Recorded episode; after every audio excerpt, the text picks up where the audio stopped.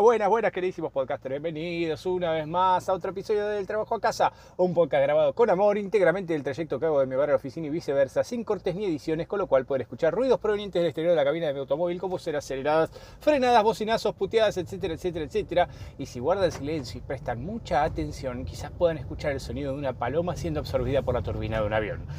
Dicho esto, para aquellos que llegan por primera vez y no saben de qué va y porque todo suena como el culo, eh, hoy vamos a hablar de un tema muy particular que son los vuelos. Sí, los vuelos. ¿Y por qué? Siempre la misma pregunta hacemos en este podcast sobre por qué tratamos cada tema que nos incumbe en el episodio. Y prácticamente el volar ha sido un sueño de la humanidad. Desde y los inicios, los orígenes de la vida humana, nos hemos preguntado por qué no podemos volar como las aves y cagar en la cabeza de las palomas como ellas nos cagan a nosotros para vengarnos. Bueno, de hecho creo que es uno de los potenciales motivos por los cuales quisiéramos volar. Cagarle la cabeza a esas palomas hijas de puta que me arruinan el auto cada vez que lo dejo estacionado en cualquier parte o cuando voy caminando en algún eventual caso te puede llegar a cagar o en la pelada o en un costado en el hombro. Pero la primera opción, la pelada no es la mejor porque realmente lavarse la cagada de paloma es un asco.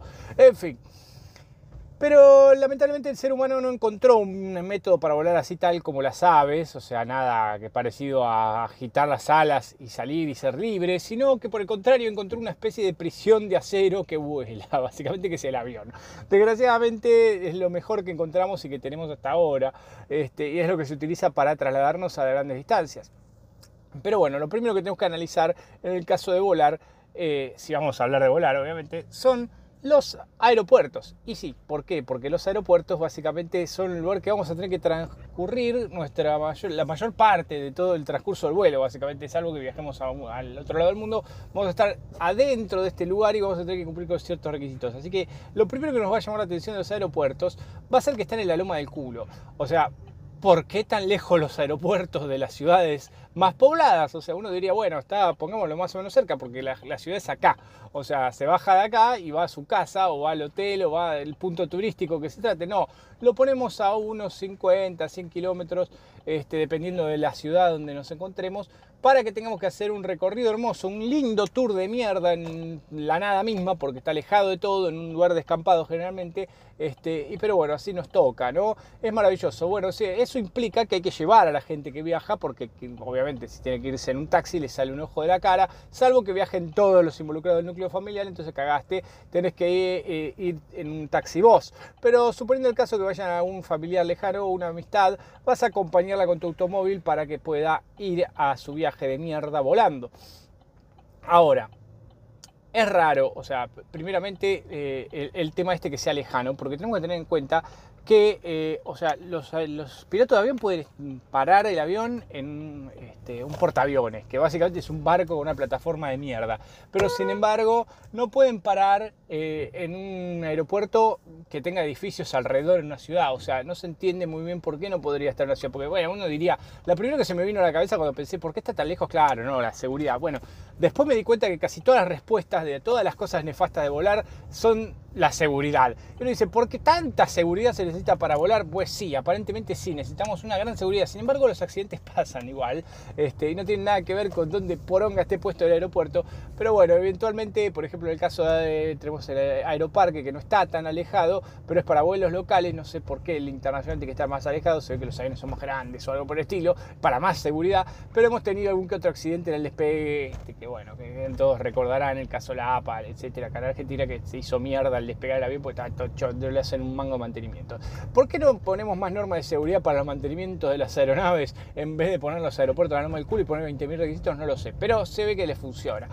Joder a la gente es más fácil que joderse a ellos mismos, así que es mejor jodernos a todos los otros, todos los miles de millones de pasajeros de mierda que tomamos esos aviones chotos.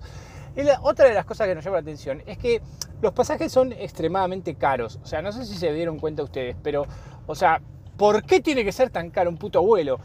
No, no porque sea Argentina exclusivamente, cualquier lugar del mundo es caro volar, o sea, no es un viaje económico. Uno diría que después de tantos años de la invención del aeroplano, eh, los viajes se hubieran amortizado y hoy en día la tecnología está al alcance de muchos, entonces el costo de fabricar un avión, de mantenerlo, de lo que sea, sería económico y podríamos volar sin tanto gasto, como si fuera un viaje por tierra, incluso más barato porque hay menos desgaste, qué sé yo, de, las piezas que ruedan, que no es tantas horas de contratación del chofer como en el caso del ómnibus por tierra, que tiene que estar varias horas, incluso llevan dos choferes.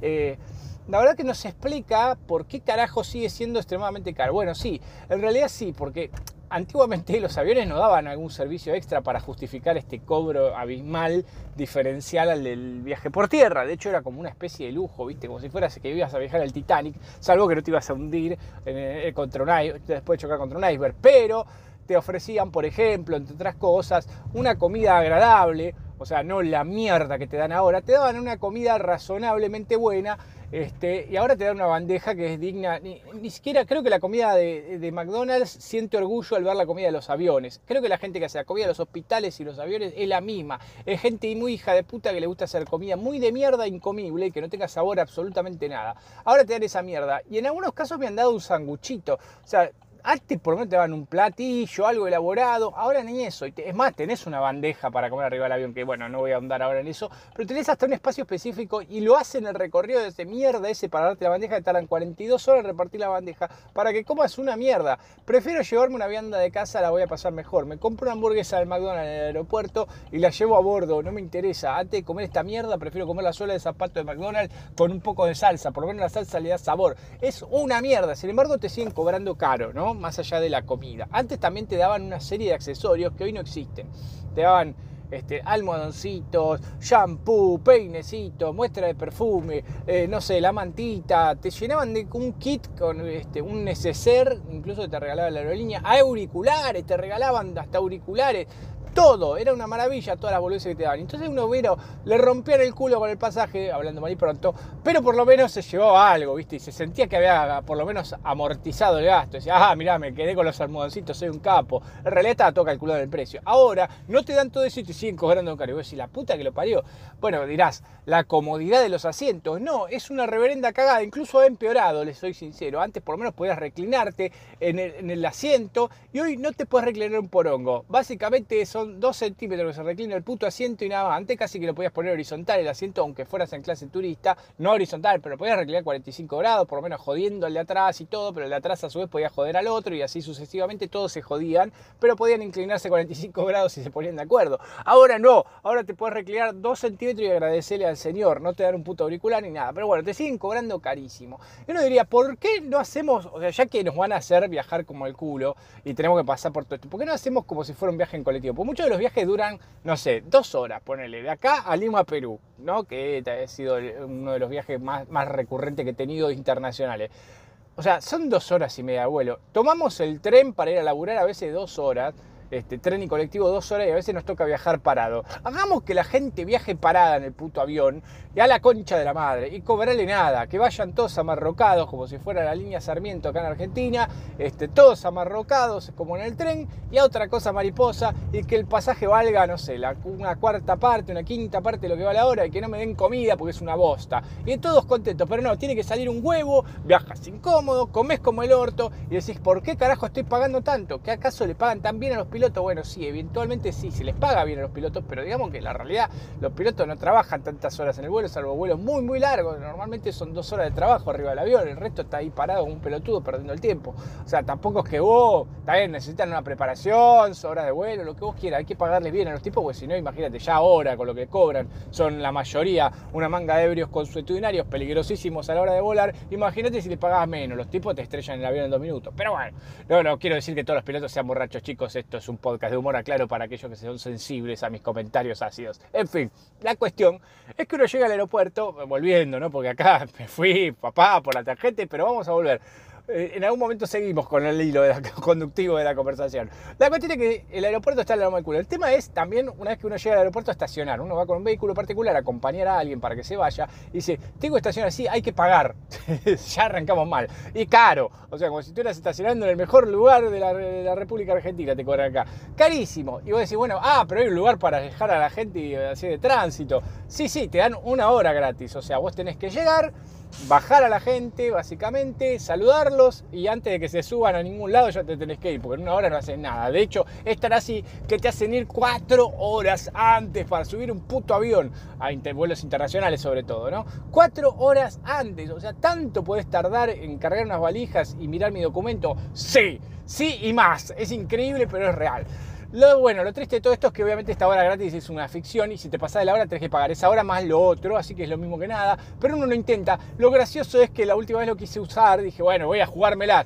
Y claro, vos pasás a buscar a alguien, dejás el auto estacionado y tenés que caminar 15 minutos. De hecho, el cartel dice 15 minutos desde acá. O sea, ya tenés 15 y 15 vueltas. Tenés media hora de caminar desde y hacia tu automóvil estacionado en este lugar específico para los boludos que están en tránsito. O sea que te queda media hora para recoger a la gente con las valijas, cargar las valijas y rajar de ahí rapidito. Porque aparte una vez que pagaste tenés un par de minutitos. ¿eh? Si te perdiste ahí en el aeropuerto para salir o no puedes encontrar salida, agarrate, chao, a pagar todo. Eh, bueno todo maravilloso hasta ahí. Eh, pero bueno, la cuestión es normalmente vamos a tener que pagar. Lo primero que nos va a tocar hacer una vez que llegamos, que vamos a intentar hacer, es cargar las valijas. Porque claro, uno diría, con la tecnología de hoy, la, era digital, internet, qué bueno, podemos hacer el check-in online, porque aparte te lo promocionan como un servicio buenísimo, como que hubiera avanzado la ciencia, la tecnología digital y ahora nos ahorramos un montón de tiempo. Y uno empieza a analizar, a mí me pasa que analizo qué carajo es el check-in. O sea, porque para comprar el pasaje ya te pide los datos de todos los pasajeros, DNI, nuevo color de calzoncillo, talla de zapatilla, te preguntan 10.000 pelotudes casa pasajero. ¿Sí? Vos ya completaste todo. Ok, hasta elegís los asientos cuando compras el pasaje, si querés que te lo cobran aparte, si depende de la aerolínea, si es low si no es low te quieren cobrar todo. Eh, decidís que valija, las escalas, todo. Vos ya hiciste todo, ya pagaste, ya marcaste tu asiento. ¿Qué carajo significa hacer el check-in, chicos? O sea, ya está todo pago. ¿Qué importa? Si yo vuelo o no vuelo, a vos te tiene que chupar un huevo si hago el check-in o no. Pero bueno, te hacen hacer ese famoso check-in a partir de 72 horas antes del vuelo, la mayor. O sea, no la puedes hacer apenas comprarte el pasaje y sacártelo en medio. No, tenés que agendártelo para no olvidarte de hacer el check-in, porque si no, lo tenés que hacer en el aeropuerto y te lo quieren cobrar, porque es muy difícil hacer el check-in. Es cargar los mismos putos datos que pusiste para comprar el pasaje que los deben tener ahí cargados, básicamente le dan o sea, como uno cuando lo hace online es darle siguiente a dos botones y te dice, ya hiciste el check-in. Uno no entiende muy bien para qué. Pero bueno, ahí está, hice el check-in. realmente me sorprende porque, o sea, antiguamente uno cuando cargaba el equipaje, te cargaban el equipaje y a la vez te hacían el check-in y listo. Entonces toda esa fila se justificaba no solo para tirar una maleta de mierda que te la pesen, sino que aparte te daban el ticketcito de, de bordaje con este, los datos del famoso check-in. Pero ahora no te dan ningún ticket. Vos cargas todo, haces el check-in, lo único que te dan es un código QR que lo puedes mostrar del teléfono.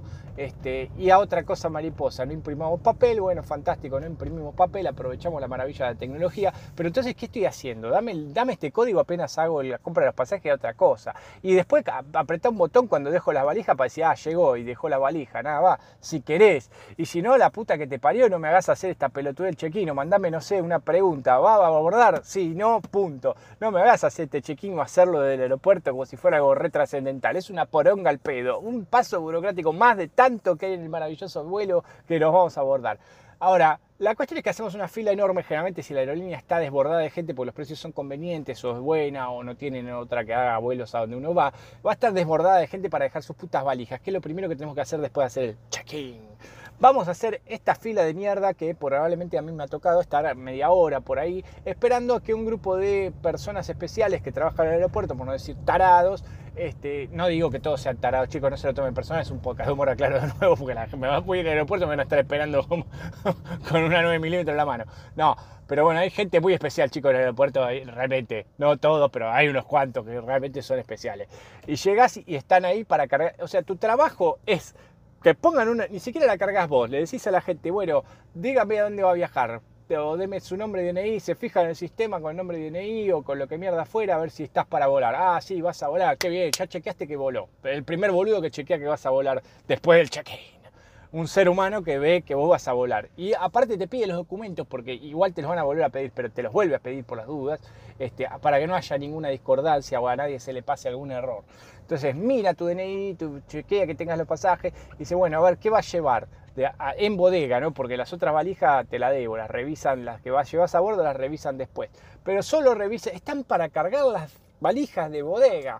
Imagínate tu trabajo todo el día es ese, es verificar el, porque aparte hay otra cosa muy graciosa, tienen que chequear el peso, ¿sí? Porque por, eh, algún motivo dado cuando uno viaja en ómnibus puede cargar cualquier tipo de valija de cualquier peso, nadie mira un carajo. incluso para viajes internacionales, vos cargas una maleta y cargas una maleta, no hay un pelotudo con una balanza. Es más, te la llevas vos hasta, hasta el ómnibus, la tirás adentro del baúl de la parte de abajo del ómnibus y te subís y a otra cosa y se termina. Y cuando te terminas el recorrido, el tipo que abre el baúl y te dice cómo era más o menos, y roja, listo, la saca y te la tira y a la mierda. Le pone una etiqueta para identificarla, para que no te equivoques por la duda, que seas muy boludo y te confundas con la maleta de demás. Y eso es todo. Acá no, acá necesitamos una persona especial y no solo una, a veces hay tres, cuatro stands para recibir la maleta, pesarla, que aparte lo hace solo la valija, o sea, la, cinta transportadora tiene una balanza, o la apoya y te dice cuánto pesa, apóyela. Ah, no, se pasó un kilo, el avión no va a despegar. ¿Qué carajo va a pasar por un kilo? Bueno, la cuestión es que es otro de los tantos curros que tienen las aerolíneas, que si te pasaste un kilito del peso que debería tener tu valija, tenés que pagar un adicional de la concha del mono o liberar espacio, cosa que es muy rara que uno puede hacer en ese momento, ¿no? Lo curioso de esto de las valijas es que aparte hay un servicio muy raro que ofrecen los aeropuertos que yo pensé que iba a fracasar rotundamente, nunca pensé que tantos años iba a durar, que es el servicio del embalaje de, las valijas. Te agarran un stretch film, o sea, un film de eso de nylon, como si fuera un rollo de cocina, que tiene una máquina que lo hace automático y sale una fortuna esa máquina. Vos pones la valija ahí, gira, ¿viste? y se engancha con la mierda ese y te la envuelven, como si fuera para regalo. Yo no entiendo muy bien para qué carajo podés necesitar. O sea, tenés la valija con candado. Si alguien la abre, va a usar un cuchillo o algo. O sea, el film ese no es indestructible a prueba de balas o algo por el estilo. Si alguien te va a afanar la valija, te la va a cortar igual esa cinta de mierda. No cambia nada. Pero por ahí te amortigua algún golpe. Eso sí te digo, porque si hay algo que tienen maravillosamente calculado la gente del aeropuerto, es cómo hacerte poronga las valijas. Mirá que tengo valijas de buena calidad, ¿eh? me compré unas lindas, bien fuertecitas, ¿viste? Vos decís, bueno, y no son así que se partan. Son ceden, digamos, a la presión. Y sin embargo los tipos te las abollan, no sé, las revolean. Deben jugar al básquet con tu valija. Uno no los ve, claro, es lo bueno, ¿viste? Porque uno, si los viera, lo estaría sufriendo, ¿no? No, estoy llevando acá la reliquia de la nona, mirá lo que haces, hijo de puta, le puse frágil afuera. No les importa un carajo. Agarran y te revolean la valija, las enconcha y arreglate. Y ni hablemos si tenés que llevar un cochecito de bebé, algo abajo, vuelve todo destortalado. Me pasó que me hicieron bosta uno, volvió todo torcido, nunca anduvo igual, lo tuve que tirar a la mierda. La cuestión que los tipos tienen un talento innato para destruirte. Y estos del Stretch Film se ve que encontraron el curro. Y no es barato, porque uno diría, es un rollo de cocina. ¿Cuánto me puedes cobrar por pasarle un rollo de cocina a la valija? Bueno, evidentemente mucho. De hecho, es muy caro para lo que es. Realmente creo que estaba en este, plata de hoy 3 mil pesos, que serán en dólares, vaya uno a saber, 10 dólares, no, 100, sí, 10 dólares, digo bien, sí, 10 por dólares, sí, más o menos, 10 dólares, para ponerte un stretch film, es decir, no puedo pagar 10 dólares para esta poronga, este, pero sí, eventualmente sí, hay gente que lo debe pagar, y es más, de hecho vi, pero es uno cada 100, igual con lo que cobran deben subsistir igual, pero es muy raro, chicos, acá la banguita, algo muy extraño, no puede ser que exista todavía esa empresa, es un fracaso total la idea, pero sin embargo se ve que habrá alguien que lo está. Bueno, no me quiero desviar porque esto lo voy a tener que hacer en varias partes porque me di cuenta que tengo mucho para hablar del aeropuerto. De hecho, quise hacer el primer intento y dije, che, la puta madre, no termina más esto. Bueno, sí, no termina más. Hay 10.000 boludeces que pasan en el aeropuerto que uno no percibe, pero cuando las vivís de cerca te las vas acordando, vas a ver que sí. Ahora, la cuestión es que, les decía, eh, el tipo pesa, dice, bueno, te da el peso, si no te da el peso hay que pagar, y después lo único que hace es tirarla por ahí en una cinta transportadora que es la misma cinta transportadora, no sé si ustedes advirtieron, que es la misma cinta transportadora de todas las cabinas, o sea, una que hay 10.000 tipos de fila y una que hay dos tipos de fila, toda la maleta la tiran el mismo lugar, le ponen una etiquetita para identificarla y la tiran ahí. O sea, tranquilamente podrían unificar todos los boludos que reciben maleta de todo el aeropuerto y que todos reciban a todos y a la mierda, pero no, hay un stand que está vacío con cuatro boludos esperando porque su aerolínea no la contrata a nadie porque sale 10 veces más, y hay otro que está sobresaturado porque es una low cost de mierda, y entonces todos tiran ahí como en los Simpsons cuando cargan las hamburguesas de la feria son todas la misma, ¿viste? Le ponen otro nombre, si esta es Gourmet 2, es todo la misma bosta, bueno, esto es lo mismo. No, acá somos fulanitos, somos menganitos, son todo lo mismo, nada más que te tira la, y te tira la valija ahí. Eso no sé a dónde irá, pero eventualmente te la tira a cualquier lado. Después vamos a hablar de cuando la tenés que pasar o a retirar cuando llegas a destino, pero eso es otro tema que vamos a hablar seguro en el episodio que viene. Ahora, la cuestión, después que dejar la valija, vos decís, ya terminé, ahora sí, mi vida está completa, voy a poder subirme al avión e irme, porque es lo que haces cuando viajas en ómnibus, tirás la valija y te subís. No no es así. Tenés que, si no tuviste que pagar nada extraño, tenés que ir ahora al área de migraciones. Lo único bueno de que cuando pasan al área de migraciones es que si vos ibas de acompañante para que se despediera el familiar, amigo, ya ahí te podés ir a la pija, porque a partir de que cruzás ahí la dimensión desconocida de migraciones, ya no puede entrar nadie más que no sean los que abordan. Así que bueno, uno ya desaparece ahí de escena, si es acompañante y se puede volver. Obviamente todo esto de dejar la valija y decirle chao y sacarse la foto y qué sé yo, va a demorar más de la hora gratis que te deja de estacionar, así que olvídate, vas a tener que pagar un pelotudo de estacionamiento e irte. Pero bueno, eventualmente vas a tener que llegar a migraciones y ahí te van a volver a pedir lo mismo que te pidieron para las valijas, porque se ve que los, de las valijas son medio boludos y alguien más tiene que volver a mirar lo mismo y te dice, a ver, tiene el boarding pass, sí, acá está, tiene su NI, sí, acá está, tiene, no, te pide más nada. Y bueno, pase, listo, vos entras ahí, te eso te lo dice custodia que, eh, que guarda la frontera, digamos, para llegar a migraciones. De ahí tenés una serie de boxes o cabinas donde hay personal de migraciones que va a regular nuestra salida del país cuando hacemos vuelos internacionales, eh, porque eventualmente puede haber alguien que sea prófugo o que no tenga los papeles en regla para egresar del país por algún motivo. Este, así que bueno, si uno estuviera por profugarse, este, no sería muy conveniente viajar por un aeropuerto. De hecho, lo más pelotudo que se le puede ocurrir a alguien que lo está buscando la policía, que tiene un impedimento para salir del país, es tratar de ir por un aeropuerto, ¿no? Porque no hay muchos lugares por donde uno pueda cruzar. Es más fácil cruzar la frontera por un lugar que no haya ningún control, como hace normalmente cualquier ser humano con dos dedos de frente. Pero bueno, por las dudas que haya algún oligofrénico que quiera viajar con pedido de captura o algo así, tenemos que hacer todo este trámite engorroso miles y millones de personas al día para chequear que no haya nada raro, que nadie saque un menor sin autorización del país, etcétera, etcétera, etcétera. Es todo muy estúpido y hasta ahora absurdo, pero es necesario de alguna manera, aunque no lo creamos. Sin embargo, esta gente tiene que vivir una serie de datos como el pasaporte, número de pasaporte, fecha de vencimiento del pasaporte, que coincidan los nombres y apellidos con los del documento, con la foto, eh, no sé. Es más, de hecho hicieron un juego de, computadora, sí, de computadora y creo que también de celular, relativo a esto del control de pasaportes, que es insoportablemente, o sea, tenés que mirar mil cosas. Ahora lo hace también una máquina, algunas cosas, pero no es totalmente definitivo, y, eh, y solo para ciudadanos argentinos, para reemplazar a nuestros maravillosos empleados de migraciones que son brillantes, los adoro, los quiero mucho, igual que a todo el personal aeroportuario.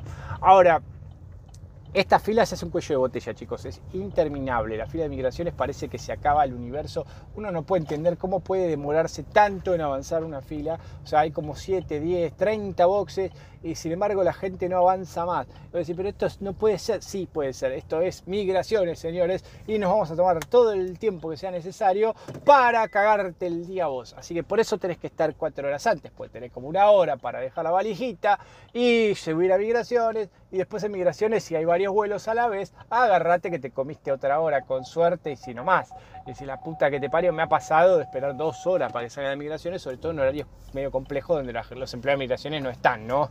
O sea, tipo madrugada, olvídate que haya personas. Si, si piensan viajar en madrugada o volver en madrugada, te en cuenta que el área de migraciones va a estar vacía y van a tener que comerse una pija de cola de gente ahí que ni se las regalo. Se van a querer suicidar de haberte decidido tomar ese vuelo. Bueno, en fin.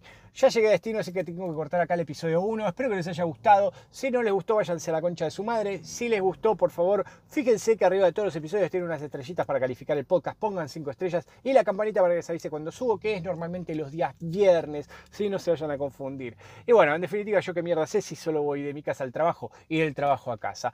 Abordame esta. Nos vemos la próxima, la puta que los parió. Chau, chau.